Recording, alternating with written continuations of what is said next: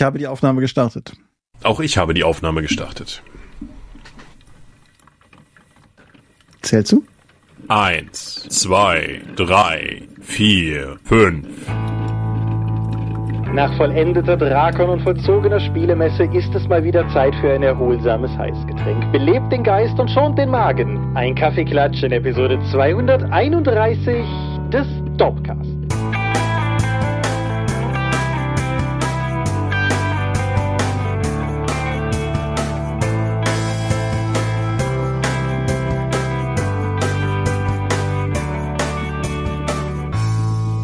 Hi und herzlich willkommen zur Episode 231 des Dorpcasts. Wir haben uns heute einmal über Dinge zu reden, die mit Rollenspiel zu tun haben. Und wenn ich wir sage, dann meine ich zum einen dich. Michael Skopje-Mingers, guten Abend. Und zwar mich, Thomas Michalski. Hoi. Und worüber reden wir heute? Wir Kaffeeklatschen spontan, weil wir gemerkt haben, wir haben so viele kleinere Sachen noch zu besprechen, bevor wir jetzt wieder ins richtige Thema gehen, das eigentlich geplant war. Genau. Außerdem bist du, glaube ich, immer noch ein bisschen Spielemesse gejetlaggt oder so. Ja, geht. Ich habe heute zwei halbe Tassen Kaffee getrunken und bin immer noch ganz wirr. Ich verstehe das nicht. Gut. Kaffee ist was, was man trinkt, damit man keine Kopfschmerzen bekommt. Ansonsten. Ja. ja. Die letzte, letzte Folge war die Sonderepisode zur Drakon. Da sind wir feedbacktechnisch wahrscheinlich relativ schnell fertig. Es gab eine durchaus angeregte Diskussion dazu bei uns auf dem Discord, aber die ist halt auch, denke ich, erledigt, aufgelöst, wie auch immer. Also das, die ist durchdiskutiert. Und ich glaube, auf der Seite hatten wir gar keine Kommentare zu der Folge bisher. Nein, null Kommentare. Sehr, sehr schändlich. Aber gut. Ja, gut, hat sich halt verlagert. Genau. Aber Diskussion auf dem Discord fand ich durchaus, durchaus spannend. Und es ging sehr viel um die Frage, ob wir denn Dinge wirklich müssen oder ob wir nicht stattdessen dankbar sein sollten, dass wir Dinge tun können. Und ja, wer Okay. kann das ja noch nachlesen. Habe ich tatsächlich, glaube ich, während des Urlaubs übersprungen. ja, hast du. Also du hast dich zumindest nicht daran beteiligt, genau. Nee, es muss an mir vorbeigegangen sein, komplett. Ja. Dann wirklich viele Themen vor dem Thema haben wir nicht, weil wir ja einen Kaffeeklatsch haben, wo wir die meisten Themen einfach quasi mit zum Hauptthema machen. Zwei Dinge möchte ich vorweg vielleicht noch kurz erwähnen. Zum einen, oder drei Dinge gewissermaßen. Zum einen, wir sind gefragt worden nach einer Mystics of Gaia Karte von einem Nutzer, dessen Namen ich natürlich auswendig weiß. Ein Christian Biskup hat uns gefragt, ob wir nicht die Mystics of Gaia Karte zum Download anbieten können. Dann habe ich mir gedacht, das tun wir doch, um dann festzustellen, das tun wir ja gar nicht. Dementsprechend, heute ist Sonntag. Nächste Woche Sonntag sollte die Karte als Download auf der Seite sein. Hm. Übernächste Woche wieder Dropcast. So mein vager Plan. So, das war das Erste. Zweitens, Goldene Stefan. Ausnahmsweise mal die Literaturrunde davon. Der Goldene Stefan ist ja der jährlich vergebene Publikumspreis für Dinge rund um Fantastik und Pen and Paper, der Pen und P. Und da läuft gerade die Hauptrunde in den Literaturkategorien. Und ausnahmsweise möchte ich da sehr aktiv drauf zeigen, denn das letzte Kind von Kaltenstein, mein neuester Roman, ist unter anderem nominiert und ich würde mich natürlich sehr freuen, wenn Leute dafür ihre Stimme abgeben würden. Man sieht das nicht so direkt auf den ersten Blick, weil in dem Auswahl oder in dem, in dem Wahlformular, was da auf der Seite online ist, sind die Autoren nicht mitgenannt. Aber das letzte Kind von Kaltenstein, das ist meiner. Und wenn ihr auch noch andere Favoriten habt, ist das kein Problem, weil man kann beim Goldenen Stefan wieder mehrere Stimmen abgeben. Das heißt, wenn ihr wollt, geht doch dahin und ich würde mich freuen, wenn ihr eure Stimme dafür abgebt. Ich würde mich auch sehr freuen, wenn ihr es lest. Ich würde mich sogar noch mehr freuen, wenn ihr es lest. Aber das könnt ihr Am besten wäre natürlich, ihr lest, euch gefällt es und dann stimmt ihr ab. Genau. Das Ganze läuft noch bis zum 18. Dementsprechend lest schnell, aber dann, dann wisst ihr Bescheid. Und ansonsten, genau, wenn wir schon Kalenderdaten nennen, das ist die andere Sache, auf die ich nur noch mal hinweisen wollte. Am Heiligen Tag der Karnevalisten, dem 11.11., wo auch noch Sankt Martin ist, passiert bei uns etwas, was überhaupt nichts damit zu tun hat, denn vom 10. bis zum 12. November haben wir das diesjährige kreative Wochenende bei uns auf dem Discord ausgerufen. Es wird um ein Thema gehen, das ich gewählt habe und das ein bisschen modern, modern dayiger ist als das, was wir letztes Mal hatten. Mehr verraten wir vorher nicht, aber in ungefähr einem Monat ist es soweit, 10. bis 12. November. Und das wollte ich nur noch mal darauf hingewiesen haben. Ja, wenn euch dieses Format interessiert und ihr euch ein Wochenende vornehmen wollt, in dem ihr einfach mal mit uns auf dem Discord kreativ arbeiten möchtet, einfach mal unter einer gewissen Maßgabe dann innerhalb eines kurzen Zeitraums etwas Kreatives zu schaffen, haltet euch das mal im ähm, Kalender parat. Genau. Die Sachen werden auf jeden Fall uns von, von uns allen dann auf dem Discord geteilt. Und wenn da was Schönes dabei ist, dann würden wir auch wie letztes Mal auch daraus wahrscheinlich einen Dorp-Download machen. Einfach wie immer kostenlos und so. Ihr kennt uns ja. Aber den man sich dann einfach anschauen kann. Und das wäre so der grobe Plan. Und zumindest nach aktueller Planung haben wir auch mal überlegt, ob wir dann nicht an dem Samstag dieses Wochenendes uns vormittags mit euch auf dem Discord da entsprechend zusammenhocken wollen zu so einer Art Kreativ-Brunch, wenn ihr da Bock drauf hättet. Mhm. Ich denke, das werden wir nicht ewig lang machen. Das ist ja auch nicht unbedingt zielführend, aber sich einfach mal so ein Stündchen zusammenzuhocken und Ideen zu bouncen oder auch einfach generell einfach zu quatschen, könnte ich mir vorstellen, dass das ganz nett ist. So viel zu den Themen vor dem Thema der Folge ohne Thema und dementsprechend würde ich sagen, können wir jetzt zu den Medien fortschreiten. Möchtest du den Anfang machen? Gerne. Ich habe ein Buch gelesen. Mhm. Das ist ja ungewöhnlich genug, aber ich habe dann noch ein Sachbuch gelesen, nämlich Dice Man, die Entstehungsgeschichte von Games Workshop von den beiden Gründern, nämlich Ian Livingstone und Steve Jackson. Mhm. Dem britischen Steve Jackson, nicht dem amerikanischen Steve Jackson, der auch Rollenspiele gemacht hat. Und ich habe tatsächlich damit gerechnet, dass halt viele Anekdoten da drin sind und dass sie halt intensiv darüber reden, wie sie halt mit Warhammer dann quasi ein ganzes Genre aus der Taufe gehoben haben. Aber tatsächlich sind das nur Randerscheinungen. Mhm. Also Warhammer wird quasi gar nicht erwähnt, also kaum, nur dass es das halt gemacht wird und dass sie halt irgendwann diese Marke gemacht haben. Aber für die ersten paar Jahre ist das wirklich nur eine Randerscheinung. Das ist später dann für sie erst größer geworden. Ich habe nicht damit gerechnet, dass dieses über Crowdfunding finanzierte Buch über die Entstehungsgeschichte von Games Workshop von den beiden Machern so stark auf die Verlegersicht ausgerichtet ist und auf die Business-Seite des Ganzen. Mhm. Es gibt natürlich immer wieder Anekdoten, es gibt jede Menge Fotos und Auszüge aus dem ersten Materialien, die sie gemacht haben und das ist total super zu lesen. Auch weil es halt so wild ist. Also die 70er Jahre Anfangszeit, wenn sie dann irgendwie ihren ersten Newsletter rausgebracht haben, der halt noch in gedruckter Form dann verteilt wurde. Owl and Weasel nannte sich das und sie hatten dann, einer von ihnen hat in einer Zeitschrift dann eben mitgearbeitet und sie konnten die Lithografie-Rubbelblätter dann, die angefangen wurden, dann abends mitnehmen und deswegen sind sie dazu gekommen, dass das erste Games Workshop Logo eben aus zwei verschiedenen Schriftarten generiert werden konnte, weil sie diese besonderen Fonts dann benutzen konnten, um den, um das Logo zu generieren. Einfach weil die Reste da waren.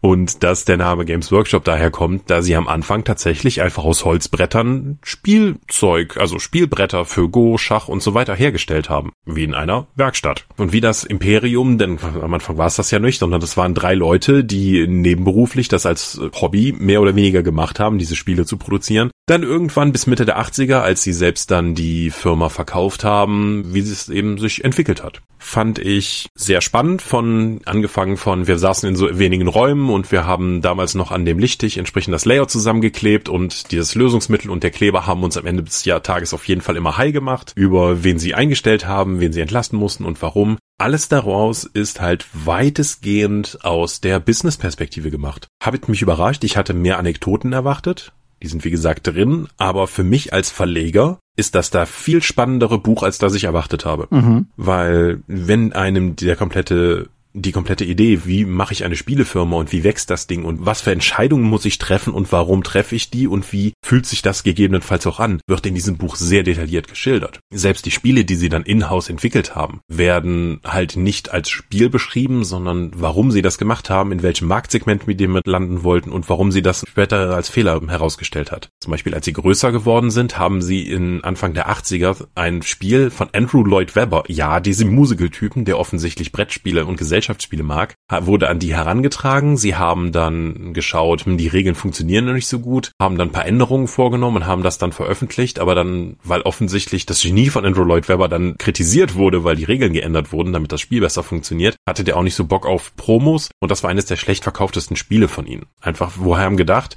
okay, das sind nicht unsere Kernmarker, aber wir wollen jetzt mehr in den allgemeinen Spielebereich und da ist das mit dem Namen und dem ganzen Spielkonzept ja gut. Hat furchtbar für alle funktioniert und die haben dann daraus auch geschlossen, wir sollen uns mehr auf unsere Kernsachen fokussieren. Hm. Aber erst diese starke Fixierung auf die Eigenmarken und auch auf die eigenen Läden und dann andere Produkte nicht mehr anzubieten und auch den White Dwarf zu einem Produkt zu machen, in dem nur Games Workshop Produkte vorgestellt werden, anstatt daraus ein allgemeines Rollenspielmagazin zu lassen, wie es bis dahin lief, ist erst Mitte der 80er passiert, also mehr als zehn Jahre danach, als sie überhaupt mit der Firma angefangen haben. Games Workshops, White Dwarf war ja am Anfang erstmal so ein Rollenspielmagazin, weil sie auch die Verleger Verleger für die, die in Europa waren, also die das überhaupt distributiert haben. Mhm. Ansonsten mussten die Leute das privat halt aus den USA importieren und sie hatten, weil sie das dann billiger machen konnten, einfach einen Vorteil. Und was auch mit der, was auch umfangreich ist, die verschiedenen Strategien, die sie gemacht haben, als dann irgendwie herauskam, dass sie die TSR nicht dazu überzeugen konnten, die Lizenz weiter zu verlängern und dass sie dann was anderes brauchten, um das weggefallene D&D-Geld zu auszugleichen. Etwas, was ja bis heute quer über den, über den Globus mit D&D-Lizenzpartner nicht unüblich ist. Ist. Spannend dahinter war, was ich gar nicht so im Blick hatte, ist, dass sie haben die Lizenz verloren, weil TSR ihnen einen Merger angeboten hat. Das wäre ja nun ein interessantes Ding, wenn wir heute schauen, dass Games Workshop halt im Tabletop-Bereich der Gigant ist, der quasi der komplette Markt ist und D&D im Rollenspielbereich einen guten Teil des Marktes hat. Wenn die damals zusammengefunden hätten, wären das beides nicht die Firmen, die sie heute sind, aber das wäre ein sehr spannendes Firmenkonstrukt geworden. Ja, mit, also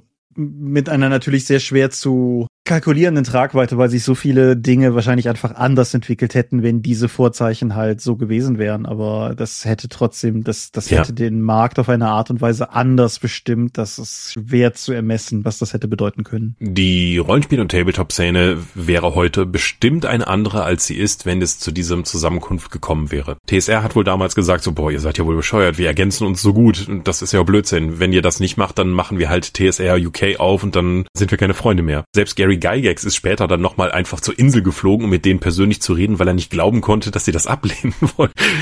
Ja, aber Dice Man ist ein erstaunlich günstiges Buch, so um die 40 Euro. Ich glaube, es kostet 40 Euro dafür, dass man hier so 250 A4 Seiten bekommt reich illustriert, viele tolle Fotos aus der Zeit, viele auch Newsletter und andere hm, halt wirkliche Dokumente aus der Zeit bis zu den Mietverträgen mehr oder weniger für bestimmte Orte, die auch sehr abenteuerlich waren, je nachdem, wo die Firma schon mal untergekommen ist. Also wer sich für Rollenspiel Verlagswesen oder allgemein Hobby Verlagswesen und die Businessseite dahinter interessiert, kann ich dieses Buch sehr stark empfehlen. Wer mehr Anekdoten über Warhammer, Miniaturengestaltung und so weiter sucht, wird hier auf keinen Fall fündig. Dafür gibt's dann aber Talking Miniatures, das ist ist ein zweibändiger Band, der bei Warlord Games erschienen ist. Den habe ich auch schon hier liegen. Und der geht viel mehr in diese Richtung, weil der halt mit Dutzenden von Machern aus der Zeit lange Interviews führt und die einfach die Interviews so abdruckt. Mhm. Ja, also für mir, also wenn das aber interessant für euch klang, aus den 70er bis Mitte der 80er, wo ja viele unserer Hörerschaft gerade erstmal auf die Welt gebracht wurden, für wen das interessant klingt, soll, kann ich dieses Buch absolut empfehlen. Wer an Warhammer Entstehungsgeschichte, an den Spielen an sich interessiert ist, wird hier weniger finden können. Okay. Mein heutiger Beitrag zum Medienschau ist eher so eine Art Zwischenbericht. Aber ich glaube, es ist sinnvoll, das zu tun, aufgrund des schieren Umfangs von diesem Unterfangen, an das ich mich gewagt habe. Zwei Dinge haben mich dahin geführt. Zum einen, ich bin dieses Jahr ja häufiger auch in Waldems, als ich das in vorigen Jahren war. Und das führt einfach dazu, dass ich mehr Zeit im Auto sitze. Und das führt dazu, dass ich erstmals in meinem Leben in der Situation war, dass ich meine Audible-Guthaben durchgebrannt habe. Wo ich mir irgendwann gedacht habe, so, boah, muss mal gucken, muss doch irgendwas geben, wo du viel, viel Bang for the Buck bekommst oder so. Aber es soll ja gleichzeitig gut sein. Und auf der anderen Seite wollte ich immer mal was von Brandon Sanderson lesen. Der Mann, der unter anderem auserkoren wurde, das Rad der Zeit zu Ende zu schreiben, nachdem dessen ursprünglicher Autor verstorben ist, aber der halt auch ansonsten so ein Name ist, der immer wieder auftaucht und sei es, weil er jetzt zuletzt ja auch im Self-Publishing mit Kickstarter-Projekten wahnwitzige Erfolge eingefahren hat, etc. Meine Wahl ist auf die The Stormlight Archive Reihe gefallen oder auf Deutsch die Sturmlichtchroniken. Eine Reihe, die langfristig aus zehn Bänden besteht, die allerdings in zwei Zyklen spielen. Ah, fünf Bände. Von dem ersten Zyklus sind die ersten vier Bände raus, plus ein paar Zwischendinger, so dass ich mir gedacht habe, das klingt so, als wenn das auch ein Ende bekommen würde. Brandon Sanderson ist ja einer der wenigen Fantasy-Autoren, die Bücher die Buchzyklen auch wirklich zu Ende schreiben. Und drum habe ich mich dran gewagt. Ich habe bis jetzt, also Hörbücher in dem Fall, wie gesagt, weil es unter anderem meine, meine Autobegleitung ist. Und ich habe jetzt den ersten Band The Way of Kings, den zweiten Band Words of Radiance und eine 2,5. Novelle Edge Dancer gehört. Und jetzt kommen wir zu dem Punkt, weshalb ich sagte, das ist ein gravierendes Unterfangen. Der erste Band hat 45 Stunden Umfang. Der zweite Band hat 48 Stunden Umfang und die Novelle hat nochmal 6 Stunden Umfang. Mhm. Nimmt man Oathbringer, Dawnshard und Rhythm of War, also noch zwei dicke Bände und eine Novelle, die Sachen, die bis jetzt erschienen sind, noch mit dazu, kommt man auf ungefähr 220 Stunden Umfang. Zur Referenz. Andy Serkis Hörbuchversion vom Herr der Ringe geht 60. Ja,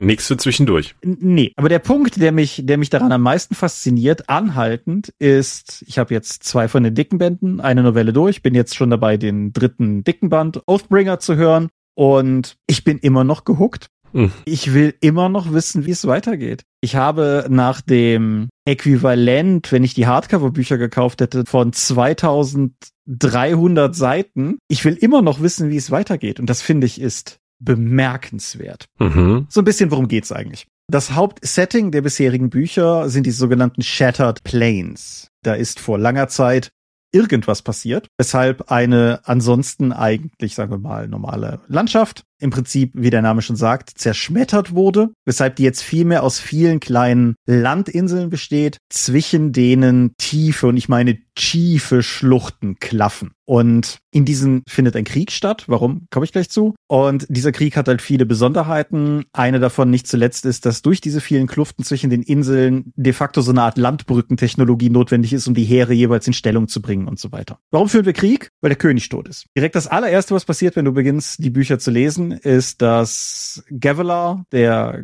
König eines der vielen Königreiche dieses Settings, sehr markant und unter hohem Magieeinsatz ermordet wird. Generell das Setting ist eher ziemlich High Fantasy. Es gibt Shard Blades, das sind unendlich scharfe magische Schwerter. Und es gibt Shard Plates, das sind de facto magische Power Armors, Yay. die durch jeweils auch Kristalle betrieben werden, die darin eingesetzt sind und die dann verbraucht werden können, etc. Und nachdem der König ermordet wurde, schwören die Bewohner dieses Königreichs und all seiner Unterherrschaftsgebiete den Vengeance Pact um gegen die Pashendi zu ziehen. Das sind diejenigen, die, zumindest scheint es so, den König auf dem Gewissen haben. Ich sage zumindest, scheint es so, weil das ist jetzt nichts, dem ich kategorisch widersprechen würde, aber diese Bücher sind, das ist einer der Gründe, warum die Länge, glaube ich, gut funktioniert, unfassbar gut darin, so, ey, erinnerst du dich eigentlich noch die Sache, die vor anderthalb Büchern passiert ist?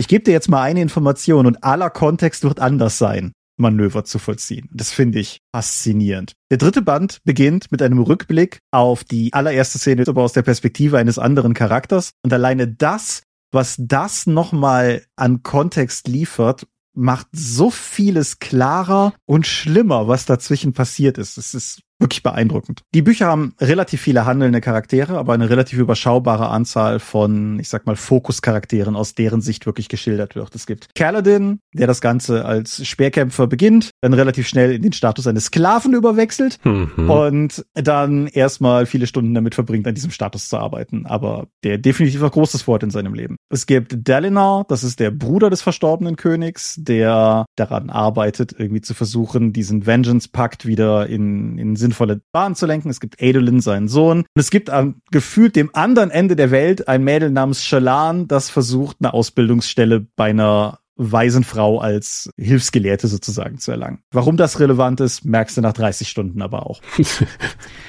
ja, okay. Und was was die Bücher ansonsten für mich so faszinierend macht, ist, ich habe eben gesagt, Shattered Plains sind ansonsten eine relativ normale Landschaft. Das stimmt aber nur so halb, weil ganz viele Details in dieser Welt, die Sanderson hier aufspannt, leicht anders sind, als du es gewöhnt bist. So, du hast irgendwie, das beiläufig erwähnt wird, dass irgendwie sich ein Charakter darüber wundert, dass in dem Land, wo er jetzt unterwegs ist, das Gras gar nicht zurückweicht, wenn er da durchgeht. Und du denkst dir halt so, was? Die Erwähnung, dass gerade meinetwegen der Frühling angebrochen ist und ein Charakter sich denkt, dass er hofft, dass das Ganze zum Sommer weitergeht und nicht in den Winter zurückkippt. Und du denkst dir, was? Die Tatsache, dass wenn Leute mit hellem Haar und mit dunklem Haar gemeinsam Kinder kriegen, die vielleicht gestreifte Haare rausbekommen können. Und du denkst dir, was? Und die Tatsache, dass ganz viele Dinge gesellschaftliche Komplikationen darstellen, die aber anders sind, als wir die kennen. Mein Standardbeispiel, das ich auch auf der Drakon jedem erzählt habe, der es nicht hören wollte, ist, in dieser Welt lesen Männer nicht. Mhm. Das ist, das gilt zum einen als ein weiblicher Zug, aber es ist doch geradezu, sagen wir mal, gesellschaftlich tabu, dass Männer lesen können. Und alleine diese eine Setzung, was das an spannenden Konfliktsituationen erzeugen kann, beispielsweise, weil der fucking König seine eigene Post nicht lesen kann und nicht beantworten kann, sondern darauf angewiesen ist, dass er eine Frau hat, der er vertraut, die ihm das vorlesen kann und die auch eine Antwort schreibt, die er auch gesagt hat oder so.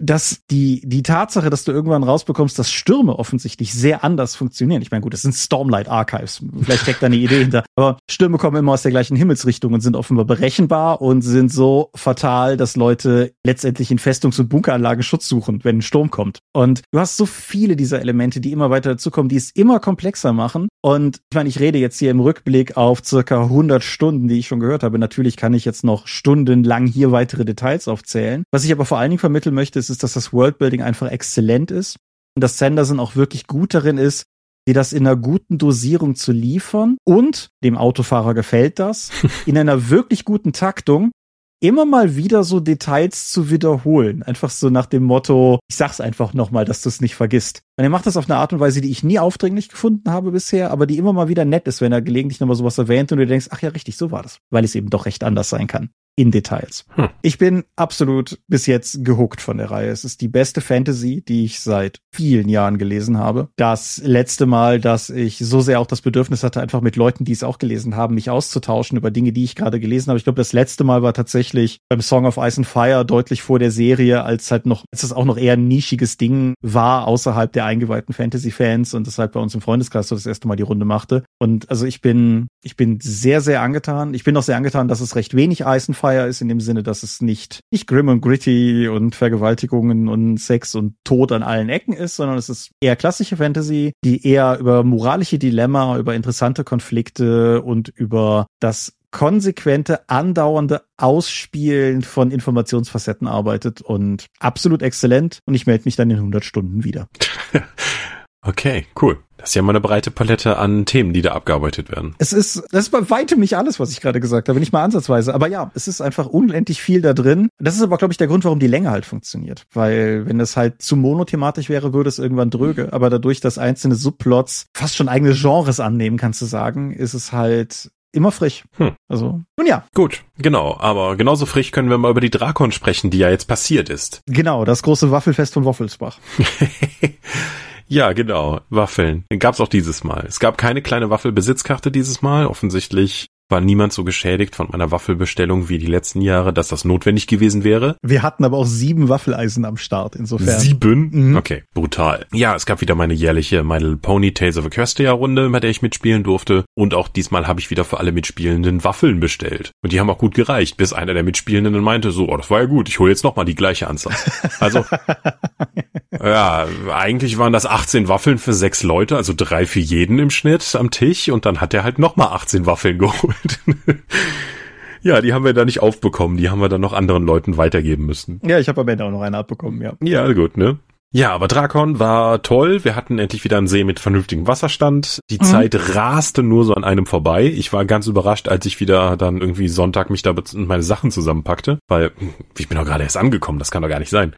Ja, ich muss sagen, ich hatte weniger das Bedürfnis, einfach nur mit Leuten rumzuhängen und zu quatschen, als ich dachte. Ich hatte also nicht so viel soziales Bedürfnis, wie ich eigentlich jetzt nach der, wie ich davon ausging zu haben. Ich habe mich gerne auch einfach in die Ecke gesetzt, in meine Malecke, die ich gemacht habe und einfach ein bisschen an meinen Zwergen rumgemalt, um ein bisschen runterzukommen. Tatsächlich gab es dieses Jahr, zwar wurde auch wieder viel die Malecke genutzt, vielen Dank dafür, aber wir hatten nur ein Match, One-Page-Rules. Barbara hat sich dann einem Interessierten dann angeboten, dann die Regeln zu erklären. Ich war da also gar nicht so aktiv aktiv dahinter wie letztes Jahr. Mhm. Ja, mein Hund hat sich nicht benommen.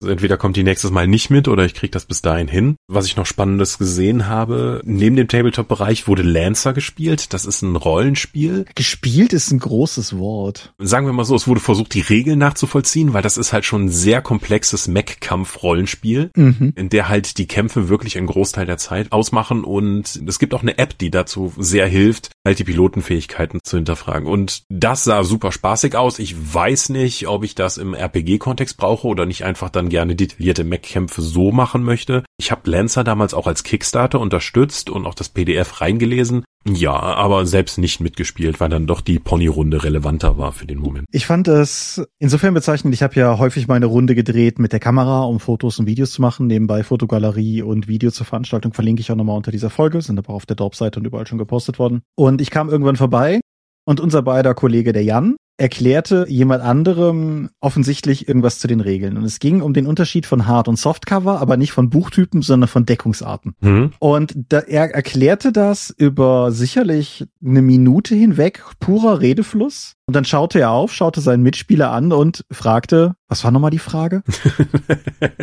und das, das, das fasst meine Außenwahrnehmung von Lancer eigentlich relativ gut hm. zusammen. Also. Ich glaube, das spricht halt schon sehr stark einen gewissen Art von Spieler an. Ja. Wenn man Spaß an Battletech hat, aber ein Regelwerk probieren möchte, das halt jetzt, sagen wir mal, in den letzten 40 Jahren sich auch entwickelt hat und zwar die gleichen, die gleichen Bedürfnisse erfüllt, aber mit einem anderen Regelsystem, finde ich das, glaube ich, ganz spannend. Allerdings ist die App wirklich auch so gut, weil sie auch die Entwicklung deines Macs und deines Piloten so gut trackt und alle Informationen dann aufbereitet, dass halt auch eine Übersetzung von dem Ding ohne App-Support halt schwierig ist. Mhm. Ja. Aber ja, wer das interessant findet, sollte sich Lancer, das gibt's auf dieser IO-Seite, mhm. ich weiß, oder ich weiß nicht, ob die auch auf Drive-Thru sind. Ist auf jeden Fall war ein sehr erfolgreiches Kickstarter-Projekt, sieht fantastisch toll aus und setzt halt auf taktische Mehrkämpfe, also im Rollenspiel. Ja, wem das zu regellastig war, der konnte mit mir die 1 wie 6 Freunde spielen. Wir haben den Stau des Jahrhunderts gespielt, ein Abenteuer, mhm. das ich vielleicht auch noch für ein Band aufarbeiten werde, ich bin mir noch nicht ganz sicher. Das de facto meine Rollenspiel-Hommage an den alten Film Superstau war.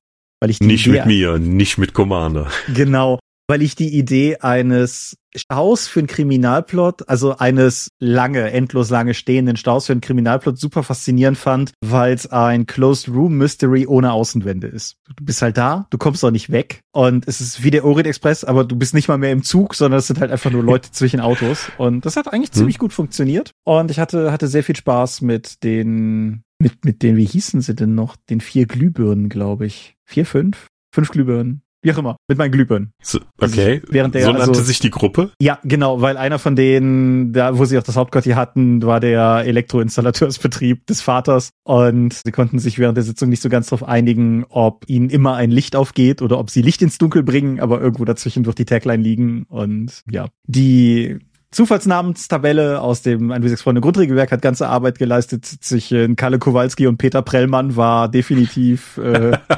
namentlich alles Gut. geritzt. Und gerade gerade der Kowalski, Kalle Schnipper Kowalski, der sich dann noch als, ich sag mal in Anführungsstrichen, Trade ausgesucht hatte, dass er der ist, der immer den Ärger kriegt, wenn andere Mist bauen. Also ich hatte sehr viel Spaß an der Runde. Wir hatten sehr hübsche, sehr schöne Charaktere und ja, ich habe einen Dungeonplan gebaut, der de facto einfach nur ein 2 A4 lange Straße mit stehenden Autos war. Das ist auch eine Karte, wie ich sie noch nie vorher gebaut hatte. Mhm. Ja, aber war cool. Ja, also Drakon, gelungene Veranstaltung. Ich finde es halt nur schade, dass wir den Sonntag effektiv nicht mitnehmen können, weil ab 12 Uhr ja schon wieder Schlüsselübergabe ist. Ja. Das, das heißt ja mehr oder weniger so, ja, guten Morgen, herzlich willkommen, ich hoffe, ihr hattet eine schöne Con, jetzt raus. Ja, das ist richtig, das ist auch schade. Es ist halt immer ein bisschen individuell, es kommt halt immer ein bisschen drauf an, wann wir die Übergabe machen müssen. Wir hatten ein Jahr auch mal, da war es ein bisschen später. Mhm. Aber da kommen wir leider nicht ganz drum rum. Aber ansonsten das Haus finde ich ist sehr cool. Es liegt halt wirklich malerisch am See und ansonsten versuchen wir uns halt weiterhin in dem, was wir irgendwann mal unreasonable hospitality genannt hatten. nämlich, das ist halt eine, dieses Jahr war es eine 20 Euro Con, aber dafür ist halt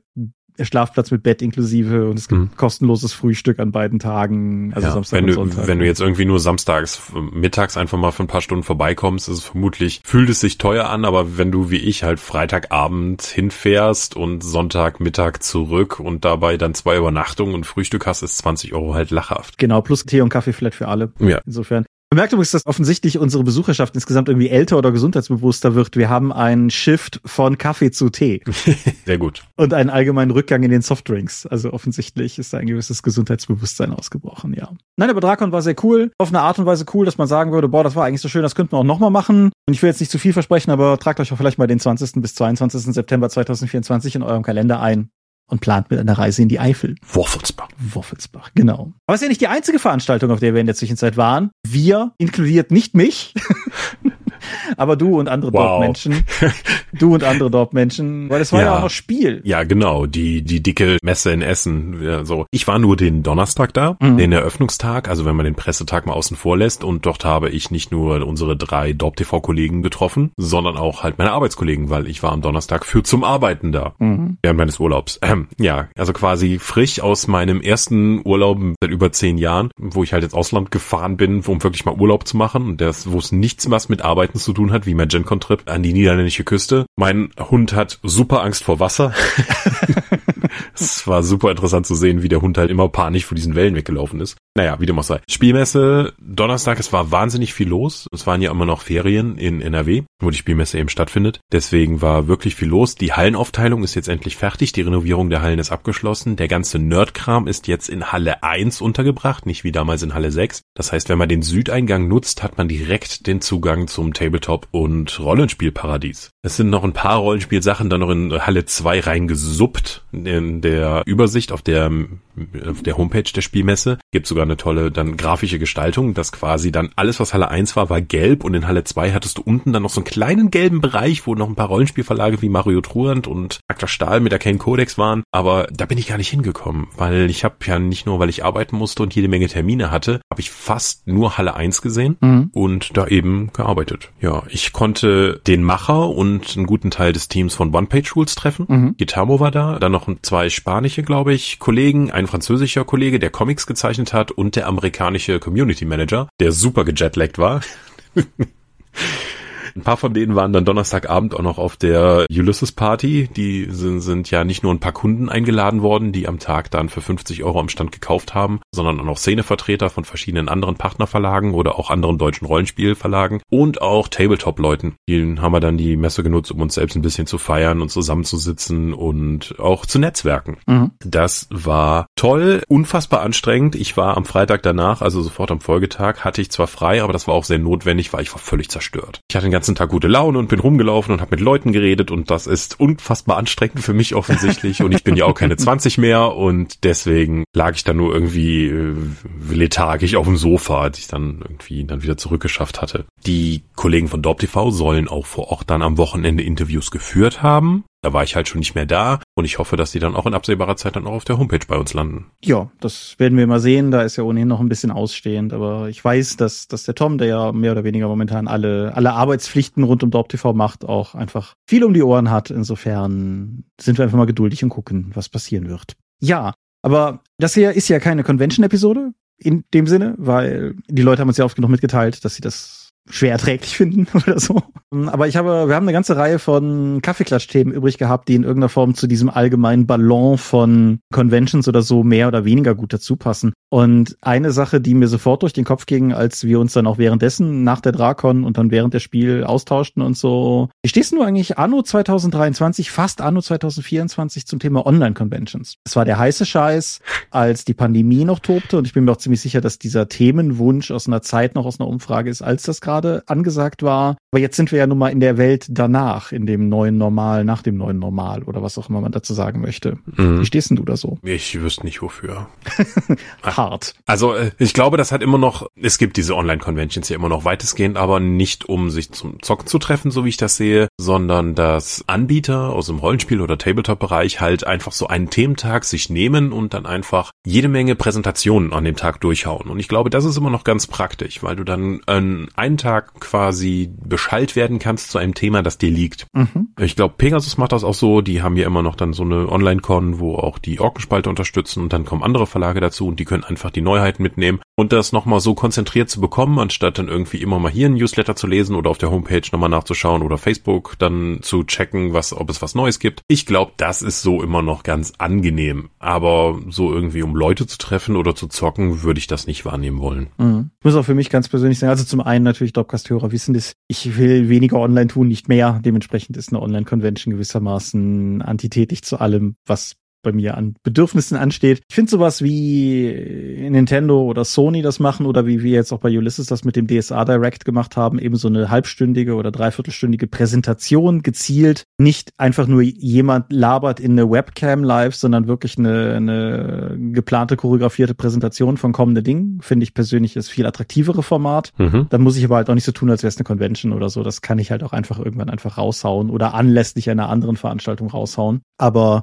Online-Conventions sind einfach nicht für mich. Ich würde aber durchaus interessieren, ihr Hörenden, ob es da möglicherweise äh, Leute gibt, die das anders sehen, für die das halt immer noch aus irgendwelchen Gründen eine sehr starke Erfüllung darstellt die wir jetzt vielleicht nicht gesehen haben. Es ist auch einfach wieder ein Event-Charakter, dass du sagst, okay, an dem Tag kommen halt mehrere Leute wegen des Event-Charakters eben zusammen, um dann eben zu spielen. Und dann hast du eher die Möglichkeit, auch mal abstrakten Kram zu finden, weil an dem Tag so viele Leute da sind, dass sich auch Spielende und Spielleitungen eben für, mhm. sagen wir mal, Lenzer oder anderen Kram dann eben einfinden, die du sonst eher nicht finden könntest. Dieses Jahr war der Dorpsche Matthias nicht auf der Drakon, aber wenn der da ist, ist das immer ein sehr guter Kandidat für wirklich absurde Dinge. Delta Green habe ich gesehen, wurde geleitet zum Beispiel. Und ja, das, das auf jeden Fall, ja.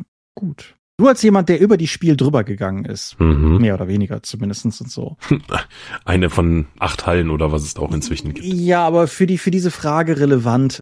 Denkst du, die Rollenspielszene hat ein Monopolproblem? Nicht in Deutschland zumindest. Mhm. Nach allem, was ich gehört habe, ist das ja international viel stärker, dass 5e gerade im amerikanischen Bereich Dungeons Dragons halt super dominant ist. Mhm. Und hier muss man nochmal unterscheiden zwischen, wie ich das ja gerne sage, zwischen Community und Markt.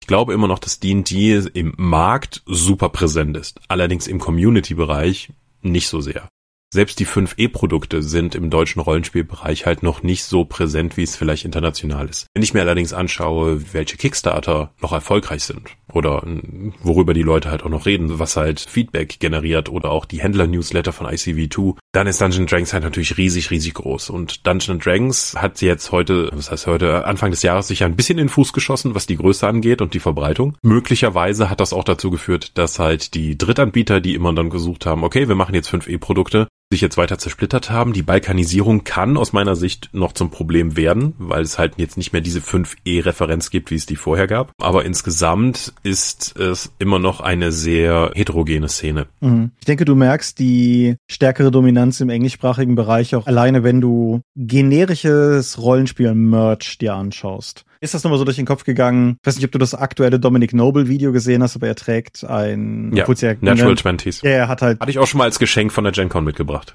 Alles klar, ja. Also für die Hörenden, er hat ein T-Shirt, wo, sagen wir, auf Höhe der Brüste zwei W20 abgebildet sind, mit der 20 zuvorderst und darunter steht halt Yes, they're natural. So, ja, okay. Mhm.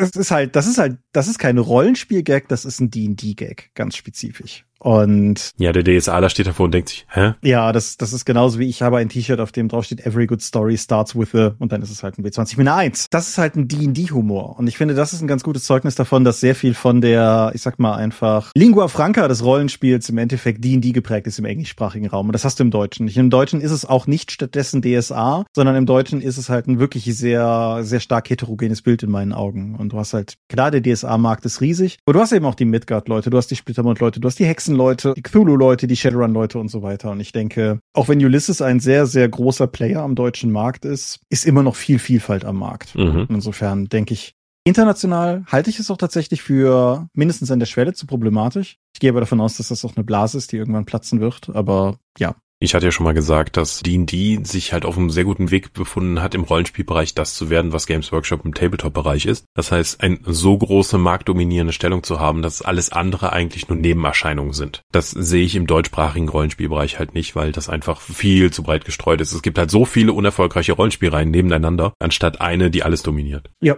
Plus natürlich auch so Sachen wie, dass die Elf als Drittanbieterlizenz bei Ulysses jetzt auch einfach noch anderen Leuten ermöglicht, sich quasi damit dran zu hängen, aber eben nicht nur an eines, sondern auch an, an Hexen zum Beispiel und so weiter. Ja, mal gucken, die muss ja noch kommen. Ja, genau, die muss noch kommen. Da müssen Anwälte ihr Ding machen, da haben wir beide ja gar nicht viel mit zu tun. Würdest du denn generell sagen, auch das ist eine hörenden Frage, die sich bei uns noch angesammelt hatte, würdest du sagen, es besteht insgesamt im Rollenspielmarkt ein Trend zu einfacheren Systemen? Jetzt haben wir Lancer diese Folge erwähnt, was für mich nicht den Eindruck eines einfachen Systems machte. D&D ist aber ja durchaus eines, das sich um zumindest ein gewisses Maß an Simplifizierung bemüht, aber natürlich nicht bis zu einem Extrem hin, wie sagen wir mal Mystics of Gaia das tut oder die 1w6 Freunde oder andere Dorp-Projekte. Und insofern. Ja und nein. Also wir haben gesehen, dass D&D 5 mit der Simplifizierung halt einfach sehr viel mehr Leute erreichen konnte, als das vorher jemals der Fall war. Gerade neue Leute ins Hobby zu ziehen. Ich verweigere mich immer wieder der Idee, dass simple Systeme was für Einsteiger seien und dass dann erfahrene, richtige Spieler dann zu den komplizierten Sachen gehen. Mhm.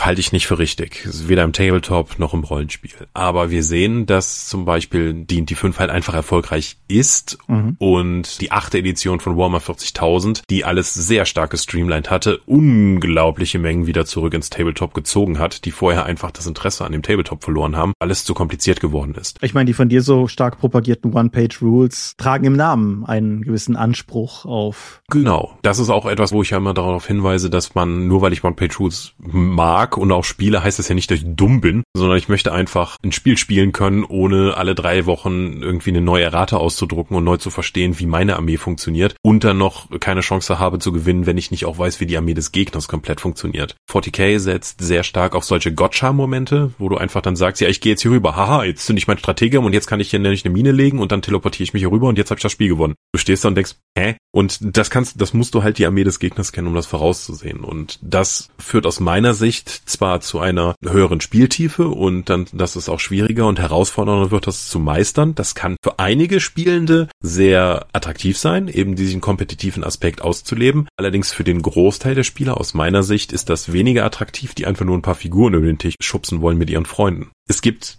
Markt halt für sowohl die komplexen Spiele wie auch für die einfachen Spiele. Wir haben ja gesehen, dass auch Pathfinder 2 nach wie vor ziemlich erfolgreich ist. Also es gibt immer noch Leute, die sagen, ja. sowas wie Shadowrun oder Pathfinder 2 will ich weiterhin. Sowas wie DSA ist ja nur noch wirklich nichts, gerade mal für zwischendurch. Das ist nicht die Currywurst des deutschen Rollenspiels, die du einfach geben kannst, sondern das ist halt das Menü, an dem du zwei Tage arbeiten musst, bevor du dann irgendwie Genuss rausziehen kannst, aus meiner Sicht. Mhm. Und beides ist halt befriedigend, sowohl wie die Currywurst wie auch das Weihnachtsessen, was halt länger gedauert hat. Aber das befriedigt halt ganz andere Leute mit unterschiedlichen Bedürfnissen. Ja, ich meine, wenn es an die Spielerfahrung gekoppelt wäre, dann müssten wir beide einen ähnlichen Hang zu komplexen Systemen haben zueinander, weil ich würde sagen, wir haben in etwa dieselbe Spielerfahrung, jetzt im Rollenspielbereich, nicht Tabletop. Aber das Gegenteil ist bei mir der Fall. Je, je länger ich spiele, desto mehr zieht es mich zu noch einfacheren Sachen hin. Mhm. Das, das ist ganz klar spürbar finde das interessant, was du bezüglich Walmart gesagt hast, weil das ein bisschen beschreibt, wie ich in weiten Teilen vom Echtzeitstrategie-Genre am Computer abgebounced bin. Die Spiele, die ich wirklich noch gerne gespielt habe, die frühen Warcraft 2, Command Conquer Red Alert und so, die waren halt noch in einer Zeit, wo die unterschiedlichen Fraktionen sehr identisch aufgebaut waren, bis halt vielleicht auf einzelne Kerneinheiten, die man dann im Endgame irgendwie generieren konnte. Und je komplexer die Spiele wurden, je mehr mit Heldenfiguren und ähnlichem operiert wurde, desto weniger war das was für mich. Finde ich ist spannend. Hm. Nehme ich mal als so drüber nachdenken mit, ja. okay. Ja, also ich, ja, wird es immer einfacher? Glaube ich nicht. Also wie gesagt, ich sehe momentan auf dem Markt, abgesehen von D&D 5, halt kein keinen großen Hang dazu, einfache Systeme rauszubringen. Es gibt natürlich immer wieder ein paar Erzählspiele. Das ist halt die Gruppe der Erzählspiele. Dann, wenn jemand jetzt gerne Shadowrun spielt und da die Erfüllung drin findet, nachzuschauen, welche Waffen jetzt am besten für seinen Charakter passen, dann, dann brauchst du an denen nicht mit Fate zu kommen in der Regel. Mhm. Also, ja, es, es, gibt halt eine Diversität, die auch durch die Heterogenität der Szene, die wir eben schon besprochen haben, auch nochmal unterstützt wird. Mhm. Du findest aber tatsächlich, äh, also würde ich sagen, wenn du heute versuchst, Rollenspiel zu finden, hast du zwei Möglichkeiten. Das ist, wenn der DSA, weil DSA groß ist, oder die 5. Dafür findest du aus meiner Sicht hier in Deutschland aktuell am ehesten eine Runde. Und das sind sehr unterschiedliche Spiele. Ja, und es lässt auch noch ein bisschen außen vor, dass Regeln, also ich finde die Komplexität zu einfach. Achse ist eigentlich unvollständig, wenn du schaust, weil ich finde, es gibt auch durchaus noch, sagen wir mal, Geschmacksrichtungen in der Einfachheit von Systemen. Viele Oldschool Renaissance-Spiele sind im Kern einfach, bieten aber ein sehr anderes Spielgefühl als sehr viele Indie-Spiele, die im Kern einfach sind. So, also ich finde, das greift mhm. auch eigentlich zu kurz, es darauf zu reduzieren. Regeln haben halt auch ein Spielgefühl. Und auch da gibt es sehr viel Diversität in alle möglichen Richtungen. So, Zeit für einen haben wir noch. Machen wir es kurz. Ist jetzt ein bisschen, ein bisschen weiter hergeholt in seiner Verbindung zur Messe, aber auf der Spielemesse kaufen Leute ja viele Dinge, weil ist ja schön, Dinge zu kaufen und so. Was aber tun, wenn der Platz ausgeht? Als jemand, der jetzt eine Halbling-Mega-Armee-Box mit 98 Modellen gekauft hat auf der Spielmesse, kann ich das voll nachvollziehen. Also dazu kann ich sagen, Platz ausgehen ist für mich ja ein konkretes Problem, weil mein Keller nicht größer wird. Sachen aussortieren. Sei es nun, dass die verschenkt werden, verkauft oder halt tatsächlich entsorgt. Mhm. Im Kern stimme ich dem zu. Ich bin ein grässlicher Sammler in manchen Bereichen. Also es gibt auch Bereiche, wo es mir völlig egal ist. Also physische Medien bei Videospielen könnte könnt mir mittlerweile egaler nicht sein. Und ja, ich weiß, dass mir das eigentlich alles gehört. Ist aber egal. Bücher hingegen, also mich von Büchern trennen, boah, brauchst du schon Brecheisen für. Dennoch natürlich, wenn der Platz zur Neige geht, dann, dann muss man halt irgendwann die schwere Entscheidung treffen oder gucken, was ein möglicher Plan B wäre, wenn mir, wo mir jetzt auch keiner einfällt. Im Endeffekt läuft es ein bisschen auf die Marie Kondo-Sache hinaus. Ne? Mhm. Bring, bringt's dir Freude? Bringt's dir Freude, die Sachen um dich zu haben? Bringt's dir Freude, die Sachen zu sammeln? Wir haben ja auch schon mal, zumindest am Rande darüber gesprochen, dass Bücher sammeln oder auch Rollenspiele sammeln unabhängige Hobbys sein können von Bücher lesen oder Rollenspiele spielen. Und wenn es dir Freude bringt, dann halt schauen, dass du so effizient wie möglich schaust, dass du dir eine Sammlung baust und im Zweifelsfall lieber eine, eine ausgewählte, aber dafür liebevoll kuratierte Sammlung pflegen, als halt einfach auf Masse gehen. Oh, das sind so wie die Leute, die irgendwelche Blu-ray-Sammlungsauflösungen auf Ebay schießen und sich dann irgendwie sagen, ich habe jetzt eine Filmsammlung. So, das, das finde ich ist der falsche Ansatz, sondern halt einfach hm. gucken, dass man Sachen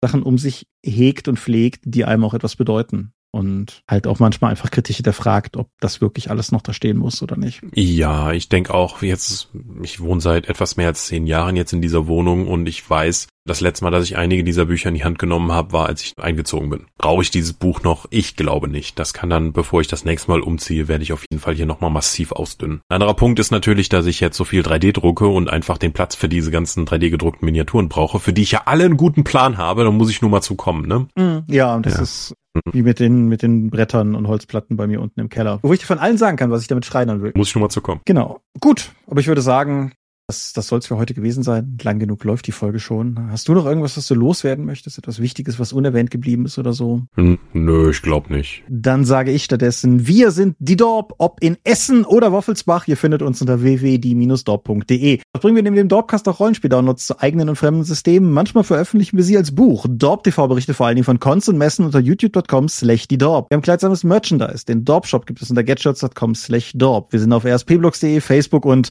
X hm. At die Dorp geht an den Tom. Meine Webseite gibt es unter thomas-michalski.de. Wir haben einen eigenen Discord-Server unter discord.die-dorp.de und wir veranstalten die Drakon, die kleine sympathische Pen Paper Convention in der Eifel, das nächste Mal vom 20. bis 22. September 2024. Möglich wird das durch eure milden Spenden auf Patreon. Paywalls gibt es keine und wird es niemals geben. Die Infos warten auf patreon.com slash die Dorp. Ja, Thomas, vielen Dank für das Gespräch. Ich habe ganz vergessen auch zu erwähnen, dass ich dir zum ersten Mal jetzt seit vier Jahren wieder auf der Spielmesse war und ganz viele Leute, die ich seit Jahren nicht gesehen habe, nochmal begrüßen konnte. Das war toll. In dem Zusammenhang natürlich auch nochmal ein Gruß raus an alle Leute, die auf der Drakon waren. Das ist ja teilweise auch schon wie Familientreffen mittlerweile, obwohl halt auch viele Leute kommen, die nicht unser enger Freundeskreis sind, aber halt trotzdem sich regelmäßig da irgendwie einfinden. Und Grüße auch einfach nochmal pauschal raus an all die Leute, die sich in letzter Zeit generell so bei uns gemeldet haben, in Kommentaren, Discord, dich auf der Spiel angesprochen haben, etc. Ich wurde auf einer Hochzeit von Hörenden angesprochen, also insofern ganz, ganz spannend. Cool. Tschüss. Dann hören wir uns in 14 Tagen wieder. Ein bisschen zeremoniell muss ja auch sein. Also ich bedanke mich bei dir für dieses Gespräch, ich bedanke mich bei euch fürs Zuhören und wenn nichts weiter Schlimmes passiert, dann hören wir uns in 14 Tagen an dieser Stelle wieder. Und bis dahin sage ich Adieu und ciao, ciao. Tschüss.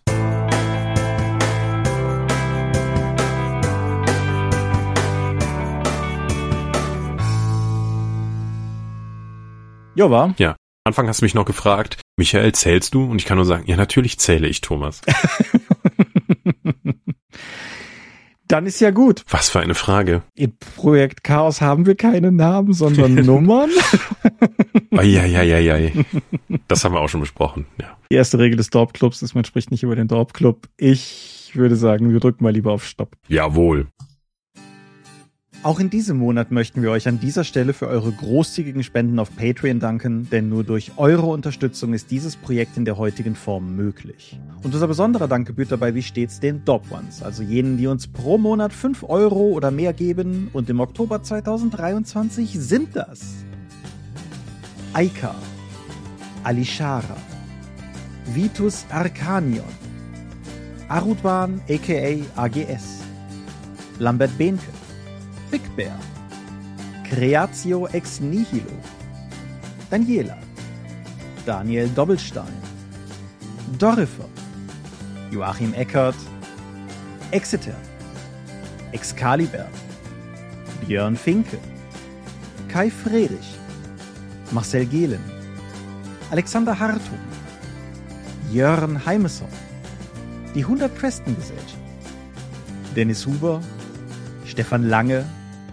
Lichtbringer, Lightweaver, Christoph Lühr, Angus MacLeod, Volker Mantel, Moritz Melem, Marcel Middeke, Miles, Mibi, Ralf Sandfuchs, Sawyer the Cleaner, Ulrich A. Schmidt, Oliver Schönen, Jens Schönheim, Christian Schrader, Alexander Schendi, Patrick Siebert, Lilith Snow White Pink, Sphärenmeisterspiele, Stefan T., Florian Steury, Sven, Technosmurf, Teichdragon, Jeremias W., Talian Vertimol, Xeledon und Marco Zimmermann.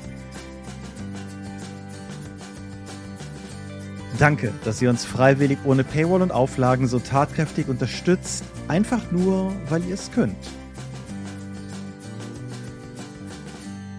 Danke.